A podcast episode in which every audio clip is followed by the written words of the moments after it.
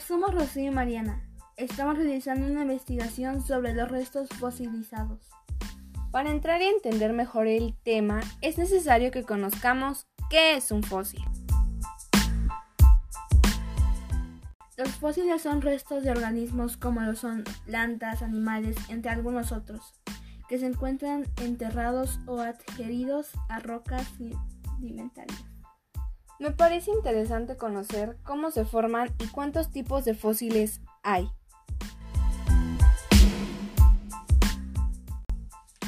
La formación de un fósil me parece un suceso muy sorpresivo, ya que un animal o una planta al morir tiende a ser alimento para otros, no a conservarse durante años o millones de años. Así es, Rocío. Las maneras en las que se puede darse esta formación es por sedimentación, fundición, mineralización o carbonización. En este capítulo hablaremos solo sobre la sedimentación y fundición.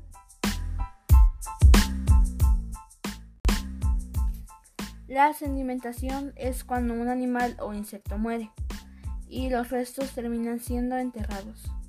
Por lo general, suelen ser esqueletos. Para que este esqueleto se conserven sin tantas modificaciones, es necesario que la sedimentación ocurra lo antes posible.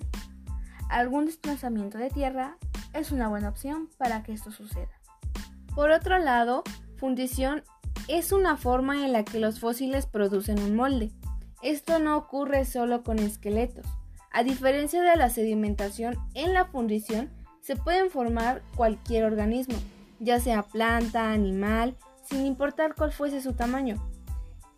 Es común encontrar conchas y partes de animales tanto externas como internas.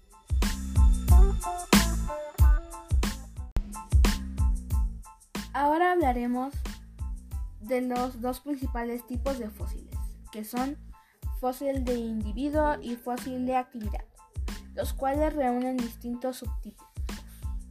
Los fósiles de individuo son aquellos formados por animales o plantas, que no se encuentran constituidos por el organismo entero, es decir, solo una parte ha sido fosilizada, como una hoja, un hueso, la mandíbula o la piel. Mientras que los fósiles de actividad se tratan del rostro que ha dejado seres vivos. ¿Cómo lo puede ser? Huellas, sonidos por lo que se trata de fósiles por fundición.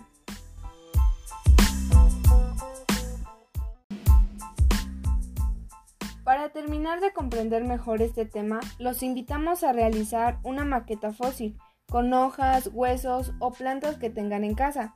Nos ayudará a saber e identificar los tipos y maneras de formación de ellos. Brevemente queremos compartirles un poco sobre la maqueta fosilizada que nosotros realizamos. Nos basamos en la recolección de distintas hojas y huesos. Utilizamos yeso para representar la superficie. Colocamos las hojas y huesos y presionamos sobre el yeso, con el fin de formar un molde. Cabe denotar que la manera en la que nuestros fósiles fueron creados fue por fundición y se encuentra dentro del grupo de fósiles por actividad.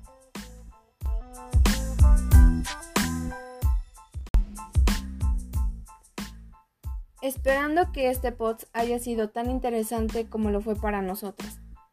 Agradecemos haber contado con su atención. Los esperamos en otro capítulo de Los Fósiles. Muchas gracias. Hasta la próxima.